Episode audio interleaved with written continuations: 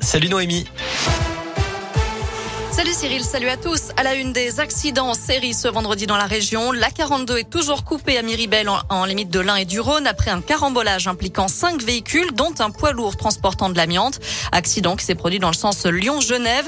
Un homme de 35 ans est décédé après s'être arrêté sur la bande d'arrêt d'urgence pour porter secours visiblement à un autre véhicule en feu. Avec la fumée, le manque de visibilité, la victime a été percutée par l'un des véhicules impliqués dans le carambolage. Par ailleurs, un homme de 38 ans grièvement blessé a dû être désincarcérés. Deux autres personnes ont été plus légèrement touchées. Autre accident dramatique sur la nationale 88 à hauteur de Fraisse dans la Loire. Une voiture sans permis qui circulait à contresens a percuté un premier véhicule sans faire de victime et a continué sa route avant d'entrer en collision frontale avec un poids lourd. Lorsque les pompiers sont arrivés sur place, la conductrice de la voiture était en arrêt cardio-respiratoire. Cette femme de 70 ans n'a pas survécu. La nationale 88 est toujours coupée dans le sens Le Puy-Sainté. Et puis le pont de Givor est fermé aussi après un accident survenu ce matin sur la 47 dans le sens Lyon-Sainté. Accident qui impliquait deux poids lourds et une voiture, mais qui n'a pas fait de blessés. Depuis, la circulation est toujours très compliquée sur la 46 Sud et la 7 à hauteur du nœud de Ternay. Des répercussions sont signalées également sur la 450 à hauteur de Brignais.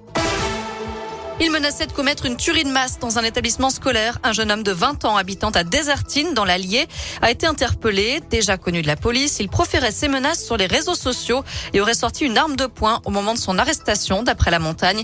Il a finalement été hospitalisé dans un établissement psychiatrique. Bonne nouvelle pour le porte-monnaie des Français. Le taux d'intérêt du livret A va doubler le mois prochain, passant de 0,5 à 1%. Annonce du ministre de l'économie, Bruno Le Maire, qui confirme aussi la hausse du livret d'épargne populaire. Il passe de 1% à 2,2%. Un livret destiné à tous les Français qui gagnent moins de 20 000 euros par an. Une autre bonne nouvelle pour le pouvoir d'achat, le gouvernement et EDF ont trouvé un accord pour limiter la hausse des prix de l'électricité à 4% cette année. À cause de la flambée des cours, l'augmentation aurait pu atteindre les 35% sans cet accord. Un coup de pouce qui va tout de même coûter près de 8 milliards d'euros à EDF.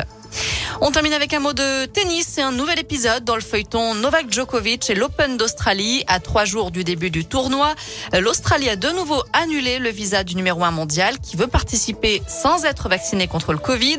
Le gouvernement souhaite que le Serbe soit de nouveau placé en rétention à partir de demain matin. Voilà pour l'essentiel de l'actu. On jette un œil à la météo pour cet après-midi.